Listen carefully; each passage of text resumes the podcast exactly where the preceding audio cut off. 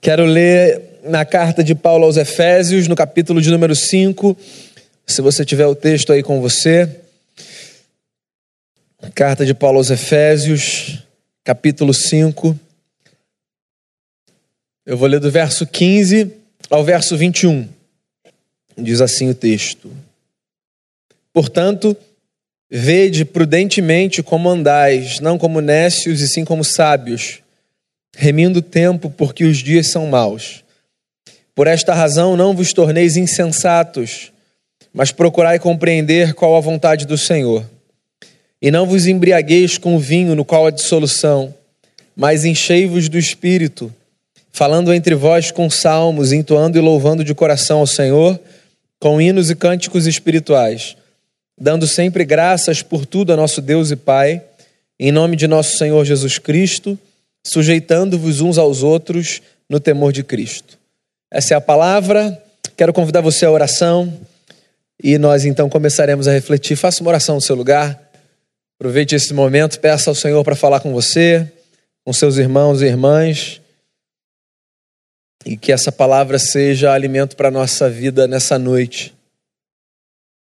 Obrigado, Pai, por estarmos aqui, por mais um dia de vida que o Senhor nos concede e por no final desse dia nos reunirmos juntos para cantarmos, orarmos e ouvirmos a palavra. Que seja esse encontro um encontro proveitoso para a nossa vida. É, abençoe a gente com, com graça suficiente para a gente entender o texto e para a gente permitir que o texto molde a nossa vida no que for necessário. Que o nosso coração seja, nesse momento, transformado em oficina de Deus e que o Senhor então haja na nossa vida, fazendo as operações necessárias e as transformações necessárias para que nós sejamos homens e mulheres parecidos com Jesus de Nazaré. Que, que esse momento seja um momento precioso, rico, que ninguém volte para casa com a sensação de que veio aqui em vão, mas que, pelo contrário, a nossa vinda a esse lugar tenha contribuído para a nossa transformação em gente mais parecida com o Mestre da vida com o nosso Senhor e Salvador, no nome de quem nós oramos agradecidos. Amém. Esse é o nosso terceiro encontro na série Disciplinas Espirituais, ou celebração da disciplina, o caminho do crescimento espiritual. É, semana que vem a gente termina essa jornada curta, que nada mais é do que uma provocação para a gente considerar a prática das disciplinas espirituais como uma prática necessária para a nossa boa vida. Então, só para contextualizar, se você está chegando aqui hoje, há duas semanas a gente conversou sobre as disciplinas espirituais como porta de entrada para uma vida de liberdade. Então, a fala foi sobre como essa prática e esse cultivo de hábitos e comportamentos que nós chamamos de disciplinas espirituais é, pode fazer com que nós vivamos uma vida mais livre, mais liberta. Porque a verdade é que muitas vezes nós nos encontramos em prisões que nós desconhecemos. E quando nós nos disciplinamos em alguns hábitos, nós descobrimos essas prisões. É, a prisão do sucesso, da aceleração, da vaidade, tantas outras prisões emocionais, existenciais, você classifique-as como você quiser, relacionais. E quando nós nos disciplinamos semeando para Deus, nós percebemos frutos de Deus crescendo na nossa vida. Semana passada, então, a gente deu um passo além e a gente conversou sobre algumas disciplinas que na teologia a gente chama de disciplinas interiores, é que são comportamentos que dizem respeito a essa dimensão interna da nossa existência. Então a gente falou sobre o desafio de desacelerarmos o ritmo da nossa alma para ouvirmos Deus. Às vezes a gente fica do lado de fora tentando ouvir Deus, quando Deus pode ser e deseja ser escutado no silêncio do nosso coração. Então, aquietar a alma é fundamental para a gente ouvir o que Deus fala com a gente. Hoje eu quero dar mais um passo em outra direção. E se na semana passada o um mergulho foi para dentro, Nessa semana eu quero que você olhe para o lado de fora e quero convidar você a perceber a importância de cultivar outras disciplinas que na teologia a gente chama de disciplinas exteriores, que, como o próprio nome sugere, são disciplinas que dizem respeito a essa dimensão externa da nossa existência. Né? Essa dimensão que faz com que a nossa história, direta ou indiretamente, entre em contato com as histórias das outras pessoas. Então, só para elencar algumas, eu queria citar, por exemplo, a disciplina é, da solitude, a disciplina é, do serviço, a disciplina da submissão, a disciplina da simplicidade. Por sinal, tem um outro livro do Richard Foster, que é o autor que deu base para essa série que a gente está discutindo, chamado Celebração da Simplicidade. É um livro fascinante, vale a pena você ler. É, e eu queria pensar então nesse tema, né, das disciplinas exteriores, como um desafio para a gente.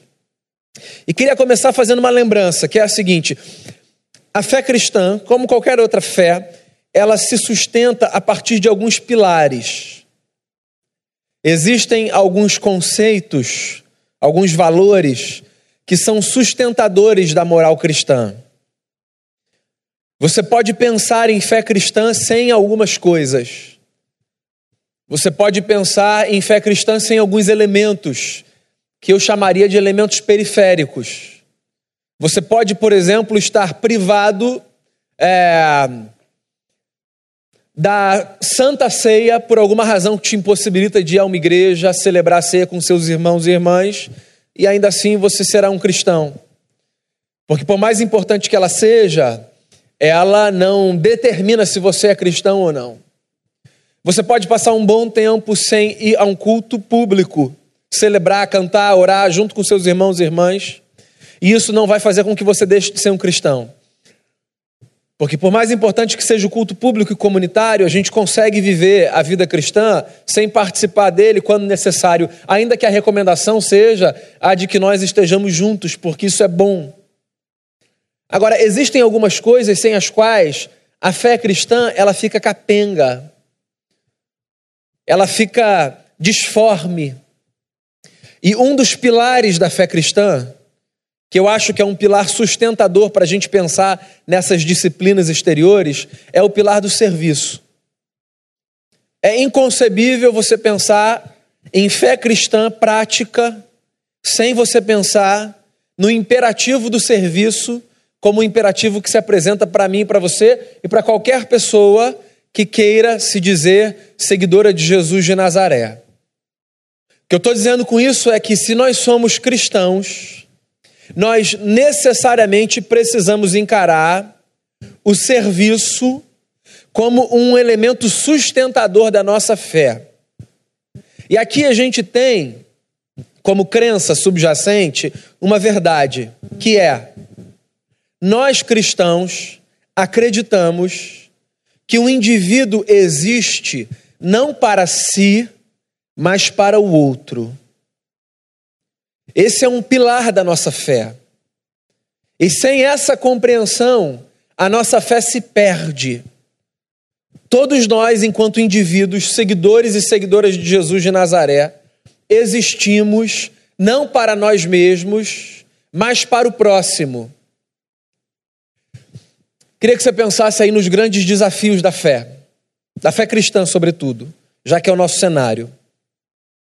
É muito curioso perceber como as pessoas falam da fé cristã, colocando alguns temas como sustentadores da fé cristã, quando esses temas, na verdade, não são. É, algumas caricaturas são feitas sobre o cristão. Por exemplo, dizem que o cristão é alguém com uma agenda muito firme no tema da sexualidade. Então, existem pessoas para as quais temas relacionados à sexualidade constituem um pilar da nossa fé. Outras pessoas vão dizer que um dos maiores desafios da fé cristã tem a ver com o tema do dinheiro, porque o dinheiro é um pilar para essa fé. Alguns outros temas poderiam ser elencados, que são temas muito caricatos, né? É só você pensar no seguinte: quando alguém que não é cristão fala com você sobre a fé cristã, sobretudo no intuito de diminuir, ridicularizar, esse alguém provavelmente vai pensar temas dessa natureza ética. Temas que tenham a ver com sexualidade, temas que tenham a ver com dinheiro, temas que tenham a ver com prosperidade. E não é sem motivo, em parte, né? A comunidade cristã, em alguma medida, dá motivo para que esses temas sejam elencados como os principais temas. Uma vez eu participei de uma roda com jornalistas que não necessariamente professavam a fé cristã, e, e eu me deparei com uma pergunta muito constrangedora, mas com fundamento, é, por parte de uma jornalista que acompanhava os movimentos das igrejas evangélicas, mas que tinha uma curiosidade. E a curiosidade dela era a seguinte: há tantos temas importantes para serem discutidos né, é, no Brasil. É, temas relacionados aos indígenas, temas relacionados à terra, temas relacionados à alimentação, à segurança, à violência, à fome, à miséria. Por que é que quando eu falo com vocês e ouço vocês, eu sempre esbarro no tema da sexualidade e do dinheiro? Isso aí é central para vocês? E ela fez uma pergunta importante, né? Porque existem outras coisas que são pilares. E o serviço é um desses temas.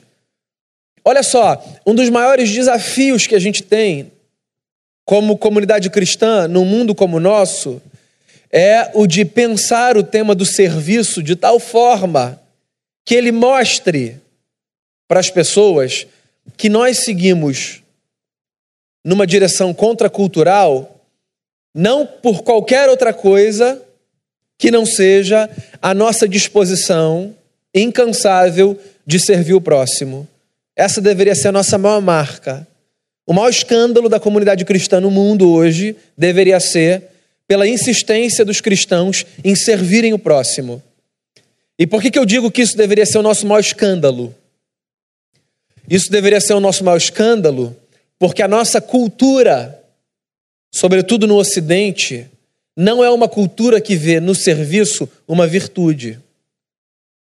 Nós fazemos parte de uma sociedade que perdeu a noção do serviço como virtude. Porque nós fazemos parte, talvez, nós, sobretudo, talvez façamos parte da geração mais narcisista que a história já conheceu. Então, nós nos organizamos socialmente de tal forma que nós construímos relações, desenhamos projetos, fazemos escolhas, pensando em nós mesmos e, se der, nas outras pessoas. Eu me lembro de uma conversa que eu tive uma vez com uma pessoa que estava diante de um desafio profissional. Tinha sido convidada para trabalhar num outro estado. Era um negócio que ela queria muito. O seu marido tinha um emprego onde eles estavam hoje.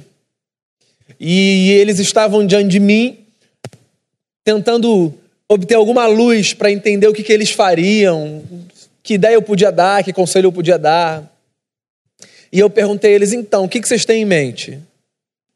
Daí a fala dessa pessoa foi muito objetiva. Foi assim: olha, fui chamado para ir para lá. Eu acho que vai se concretizar. É simples. Se ele quiser ir comigo, a gente vai. Senão, a gente vai abrir e cada um segue a sua história. E isso era tratado com uma objetividade que me espantou. Porque para mim foi um retrato assim, do nosso tempo e de quem nós somos. É. Nós somos pessoas formadas numa cultura que nos ensina que não existe nada mais sensato do que pensar nos seus próprios ideais, custe isso que custar.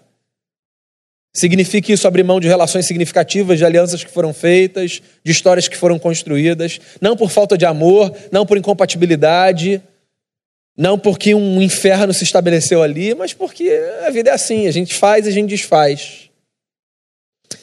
É, tem um livro chamado Significado do Casamento, que eu já citei aqui diversas vezes, do Tim Keller. E esse livro foi, na década de 90, uma série de mensagens que o Keller pregou na igreja dele. Hoje ele não é mais pastor da igreja, em Nova York, em Manhattan. E foi pregada essa série na década de 90. E até quando o livro foi escrito, sim, cerca de 20 anos depois, essa série ainda era a série mais baixada é, no site da igreja. É um livro que vale a pena você ler, completamente fora da curva, em tudo que diz respeito a casamento, a relacionamento, a conjugalidade, a vida, a aliança. Pois bem, tem um pedaço do livro logo no início que o Keller fala sobre como é um desafio viver em par hoje. E aí você pode pensar na conjugalidade, mas você pode pensar numa amizade também. E você pode pensar numa sociedade também. E a tese dele era a seguinte: é um desafio viver em par hoje, porque o outro só serve para mim se eu consigo me servir dele. Então nós pensamos relação dentro dessa perspectiva hoje. Só faz sentido eu estar com alguém se esse alguém me trouxer benefícios. E é por isso que eu digo que a ética cristã do serviço, ela é um escândalo. Porque a ética cristã no serviço, ela segue outra direção. Porque a pergunta que a ética cristã faz não é como é que eu posso me servir do outro? Antes, a pergunta que a ética cristã faz é como é que eu posso servir o outro? Então, a fé cristã propõe o indivíduo como alguém que se apresenta para o mundo não para se beneficiar do mundo, mas para servir o mundo. E só por uma questão assim de consciência, um disclaimer aqui, para ficar muito claro. Eu não estou dizendo com isso que não há espaço para o benefício. É claro que as relações precisam ser espaço de troca. E precisa vir coisa do outro lado, porque as relações se retroalimentam assim. Acontece que é muito mais fácil uma relação de qualquer natureza se desgastar quando a minha expectativa é de me servir do que uma relação desgastar, se desgastar quando a minha expectativa é servir. Entende? Então, a gente vem para esse texto, que é um texto que que serve como uma espécie de choque. Porque num mundo de pessoas tão centradas em si e na satisfação dos seus próprios desejos, Paulo, o apóstolo que escreve essa carta, encoraja os seus leitores a serem um tipo de gente diferente. Um tipo de gente que acredita no serviço e na sujeição mútua como chave para mudar a história. Tem uma frase de Bernardo Claraval que eu acho belíssima e poderosa e profética. Ele diz assim: Aprenda a lição de que, se você tiver que fazer o trabalho de um profeta, você não precisa de um cetro, você precisa de uma enxada. A igreja é uma comunidade profética. E tudo de que a igreja não precisa é de um cetro na mão. Porque profetas, dentro da perspectiva bíblica, não são aqueles que governam com cetro, mostrando o seu poder e a sua glória. Profetas, na perspectiva bíblica, são aqueles que encarnam a mensagem do Cristo, que ao invés de vestir uma coroa, vestiu um avental e serviu. Daí vem Paulo aqui. Por sinal, poucos capítulos da Bíblia são tão prejudicados quanto esse capítulo de Efésios 5. Porque aqui Paulo fala sobre a relação do marido e da mulher, e Paulo fala né, naquele tom de as mulheres sejam submissas aos seus maridos, e, e esse texto joga Paulo para um lugar muito desconfortável, porque faz com que muita gente ache que Paulo é um camarada machista, é, que não respeita o lugar da mulher. E tem algumas questões aqui. Primeiro, que Paulo escreve há dois mil anos, né? E depois, que na verdade Paulo é um sujeito para além do seu tempo. Porque a chave desse texto não é as mulheres sejam submissas aos seus maridos. Essa frasezinha, inclusive, da Bíblia, olha, ela é combustível para que muitas relações sejam opressoras. De homens que têm certeza que estão fazendo valer a Bíblia sendo rudes, cruéis, arrogantes e opressores com as suas mulheres. E por mais que alguém cite esse texto para justificar uma relação truculenta, não há nada de bíblico nisso. O coração do texto é: sejam servos uns dos outros. O coração do capítulo esse capítulo em que Paulo fala de relação de marido e mulher, de patrão e de empregado. O coração é: sejam submissos uns aos outros. Então, Paulo está escrevendo para uma comunidade, e como qualquer comunidade, havia ali dilemas, porque não existe comunidade onde não haja dilemas. A sua família não é o problema. A sua família é só uma família. Em qualquer família há problema. É que existem problemas e problemas. Mas dilemas sempre haverá porque isso faz parte de quem nós somos e da maneira como nós organizamos as nossas relações. Mas Paulo escreve para essa comunidade e ele diz assim: andem, não como tolos, mas como sábios. E andem remindo o tempo, porque os dias são maus. Acho que tem dois conselhos aqui que valem a pena destacar. Primeiro, viver como um tolo é a coisa mais estúpida que alguém pode fazer. Os tolos são aqueles que acham que vão se dar bem e que podem passar na frente e que tem sempre um jeito para eles. E no alto da sua arrogância, da sua pedância, eles, na verdade, só expõem o tamanho da sua pequenez. Por mais que nós sejamos brasileiros e cariocas e sejamos empurrados para acreditar nisso com força, o mundo não é dos malandros. E é triste que, como carioca, eu tenha que admitir que esse negócio está entranhado na nossa cultura. E, e, pelo visto, isso é percebido não é de hoje, porque não faz parte da nossa cultura, né?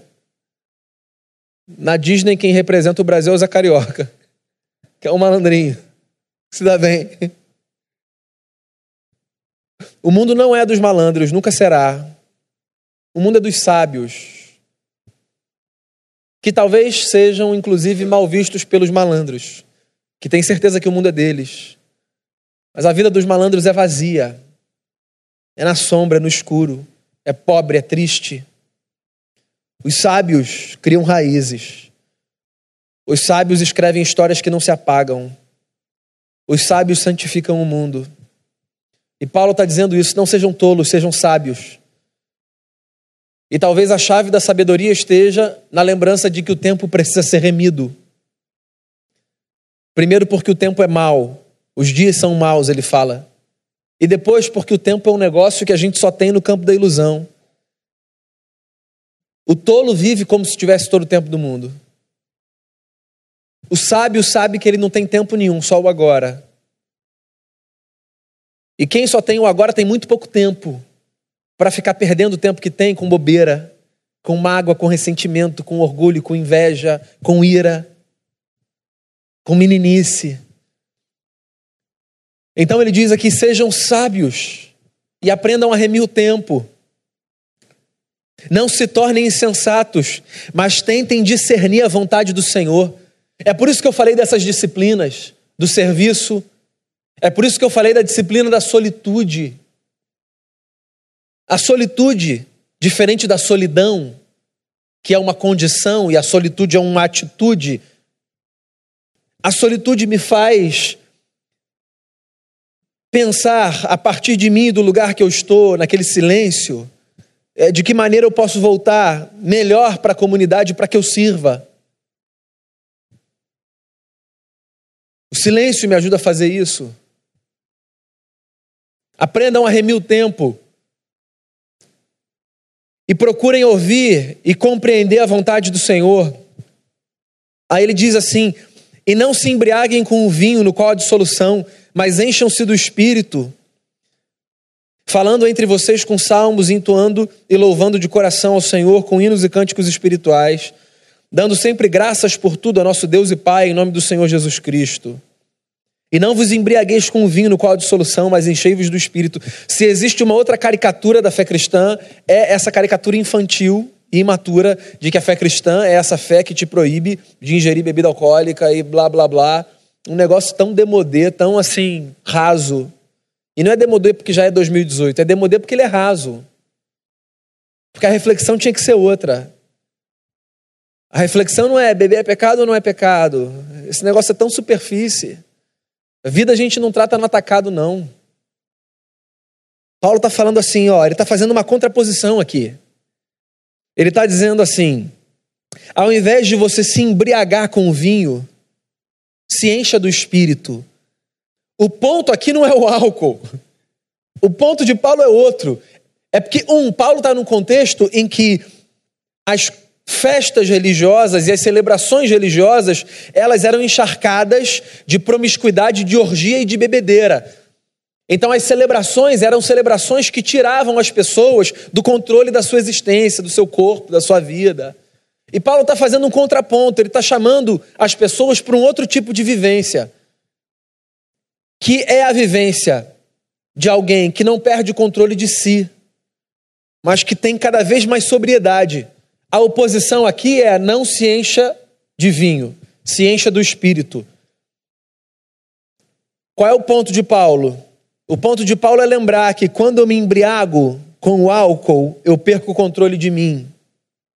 E quando eu me encho do espírito, eu me torno cada vez mais humano e mais consciente de quem eu sou. É porque a gente também tem um outro problema aqui, né? Sobretudo na tradição evangélica. Se você é evangélico há um tempo, você vai entender do que eu estou falando. É, há uma caricatura evangélica sobre encher-se do espírito. E a caricatura é: muita gente acha que estar cheio do espírito é perder o controle e deixar Deus te conduzir. Não, o sujeito cheio do espírito é um sujeito pleno na sua humanidade. A presença de Deus não me faz perder controle de mim. A presença de Deus na minha vida me faz ter cada vez mais controle de quem eu sou, do que eu falo, de como eu ajo, de para onde eu vou.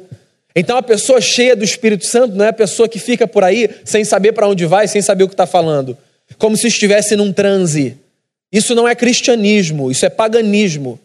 Isso diz respeito a outras religiões. No cristianismo, a presença de Deus não nos leva para um transe e para um descontrole. No cristianismo, a presença de Deus nos leva para a vivência da humanidade de maneira mais plena, mais inteligente, mais racional.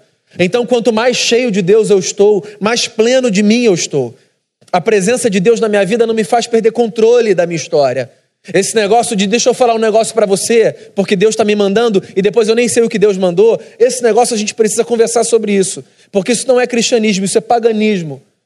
Em nome de Deus eu falo do alto da minha razão, sujeitada à graça e ao poder do Espírito Santo, iluminada pela palavra. Em nome de Deus eu falo com consciência, com graça, com leveza, com mansidão. Em nome de Deus eu falo para abençoar, eu não falo para expor. Eu falo para proteger, eu não falo para destruir, eu falo para construir. Esse negócio de profeta que fala em nome de Deus com cetro na mão para destruir a vida do outro, isso não é de Deus. A fala da parte de Deus é uma fala que, mesmo que venha no confronto, porque Deus às vezes fala para me confrontar, ela vem do alto da sobriedade de uma pessoa que não vive como quem está embriagado, sem controle de si mas de uma pessoa que, de tão cheia de Deus que está, vive a sua humanidade na plenitude. E é por isso que ela pode louvar ao Senhor de coração, com hinos, com cânticos espirituais. Por isso que ela fala com salmos, que não significa ficar cantando. Significa perceber que a nossa fala pode ser leve, poética e bela, Falar com salmo é carregar a beleza da oração para a vida, para as conversas. E aí ele fecha dizendo: façam isso a partir da compreensão de que vocês devem se sujeitar uns aos outros. Por que, que isso é um escândalo? Eu vou voltar para o ponto. Porque nós decidimos que nós somos senhores de nós mesmos. E senhores de si mesmos não são ensináveis. Quando eu falo do alto da minha arrogância, eu não permito que nenhuma voz seja mais alta do que a minha, não no seu volume, mas na sua força e na sua coerência. E ou eu me afasto, ou eu grito. E as duas são uma tentativa ridícula de me proteger da verdade, de que eu não sou dono da verdade e senhor do saber. Como é que a gente pode construir relações de sujeição mútua? Como é que você, como pai, pode se sujeitar ao seu filho? Sem que isso gere uma crise na hierarquia natural que se estabelece numa família. Como é que uma mulher pode submeter ao seu marido e um marido pode se submeter à sua mulher? Como é que um empregador pode se sujeitar a um empregado? Sem que isso fira a hierarquia da empresa, da instituição. Eu queria, eu queria sugerir um caminho. E o caminho é reconheça que nós sempre temos algo a aprender com o outro. Sempre temos. Sempre temos alguma coisa a aprender. O outro sempre pode ser instrumento da graça de Deus para abrir os nossos olhos e para fazer a gente perceber alguma coisa. Ou você nunca viu uma criança te dar uma lição de vida, da simplicidade dos seus poucos anos.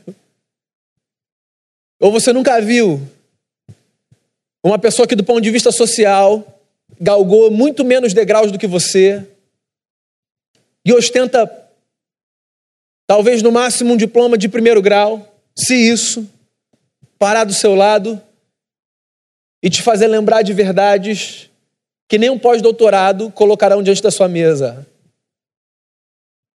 A vida é complexa demais para a gente achar que a estrada que a gente percorre é a única estrada possível de oferecer para a gente aprendizado. E eu me sujeito ao próximo quando eu me aproximo dele não como alguém que precisa aprender de mim, mas como alguém de quem eu posso aprender alguma coisa e a quem eu posso servir. Jesus de Nazaré foi um homem consciente da sua missão. Ele viveu sabendo para onde ele ia. Isso foi um escândalo para os discípulos. Os discípulos, todas as vezes que Jesus falava que ia morrer, os discípulos não conseguiam conceber isso porque eles esperavam muito que Jesus redimisse Israel do domínio dos romanos. Em João 13 você encontra uma narrativa belíssima. A última celebração de Jesus na Páscoa com os seus amigos. A última ceia. Eles foram para uma casa. As estradas da Palestina eram empoeiradas. Os pés não eram bem cobertos. Quando as pessoas chegavam numa casa, se essa casa tivesse um escravo, que era a prática da época, primeira coisa que esse escravo faria seria lavar os pés de todos ali. Se não houvesse um escravo nessa casa, o filho do anfitrião lavaria os pés. Se houvesse mais de um filho, o mais moço lavaria os pés. Ponto. Jesus e os seus amigos estão à mesa. Todo mundo sabe que todo mundo está com o pé sujo. Porque ninguém lavou o pé quando eles entraram. Tivesse alguém lavado, Jesus não faria o que fez. Todos eram judeus. Todos sabiam, portanto, do ritual. Eu fico imaginando a tensão na mesa. Quem é que vai levantar para lavar? Quem é que vai passar o atestado de pequeno? Quem é que vai dizer para todo mundo que é menor? Numa cultura onde não havia espaço para essa falsa modéstia, pelo menos não nesse ritual. Levantar significaria assumir. Sou pequeno. Está todo mundo à mesa sentado. Jesus interrompe uma refeição no último encontro dele com os discípulos. Pede uma bacia, enche de água, pega uma toalha, bota no ombro, veste um avental, se ajoelha e começa a lavar os pés dos caras. O desconforto deve ter sido generalizado. Gente encolhendo o pé, puxando. Ou dizendo, ô senhor, a gente nem lavou antes, eu nem percebi. Eu fico aqui só imaginando, tá? Tá no meu livro de heresias, fica tranquilo. Não tá no texto, não.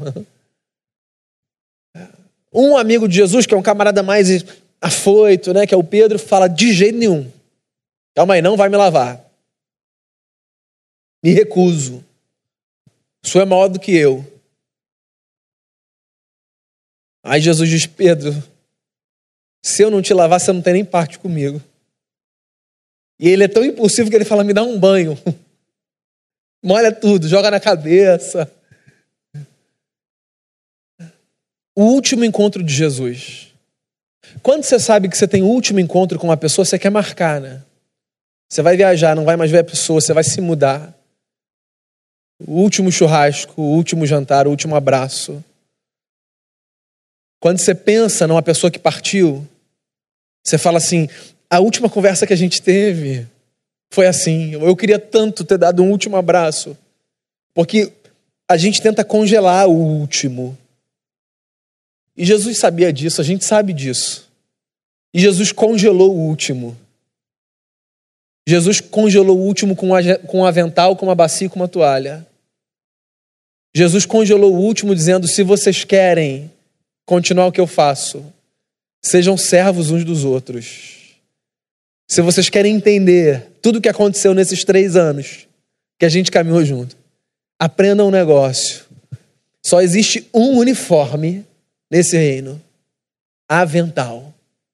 Aqui a gente se ajoelha, aqui a gente serve, porque não é pela força, não é pelo poder, não é por nenhuma outra coisa que a gente vai mudar o mundo, senão pelo serviço. E a comunidade cristã é a comunidade que tem no serviço o seu maior poder de subversão.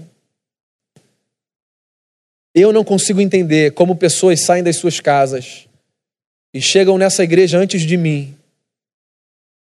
voluntárias, para abrir uma porta ou fazer uma limpeza. Eu não consigo entender como pessoas dão o seu tempo de férias para ir para lugares que não são os seus cuidar de ferida. Eu não consigo entender como pessoas pegam parte do seu recurso e dedicam a causas. Eu não consigo entender de nenhuma outra forma que não seja. Elas entenderam que a beleza da vida, no seguimento a Jesus de Nazaré, está no serviço. E se a gente vai se beneficiar desse serviço ou não, essa é uma outra história. Mas quem entendeu o serviço pelo serviço, descobriu que não existe nada mais recompensador do que poder abençoar.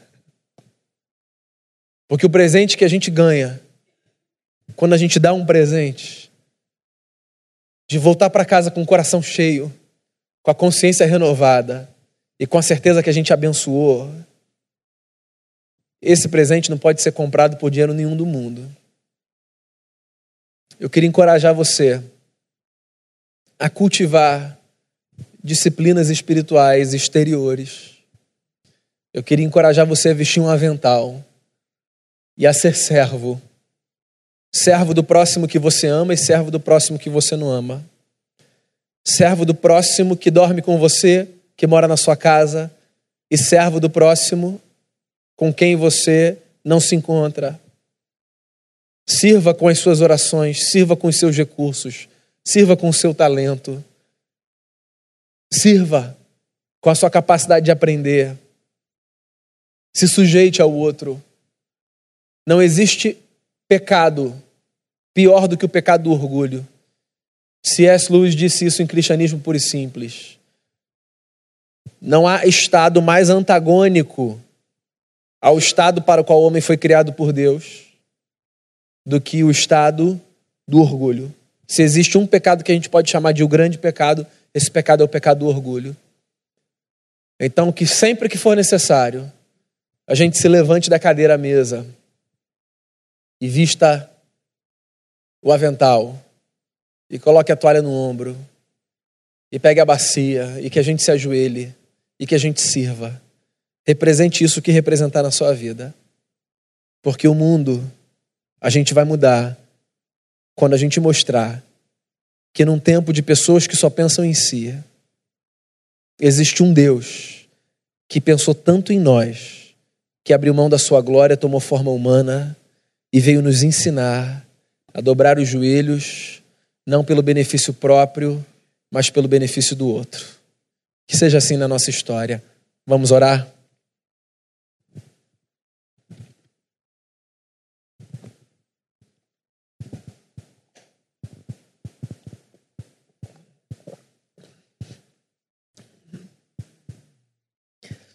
Senhor Jesus, quanta beleza há na vida do Senhor.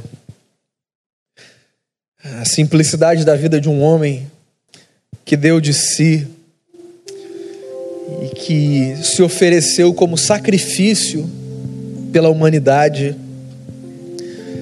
Um Deus que toma forma e que vive uma vida tão inspiradora, não pelo poder, não pela coroa, pelo cetro, pelo trono, mas justamente pelo contrário, por esse amor abnegado, esse desejo de fazer o bem, esse desejo de abençoar. Senhor, que num mundo tão narcisista, individualista, a gente acredite no poder subversivo de seguir os passos do Jesus que viveu pelo bem do outro.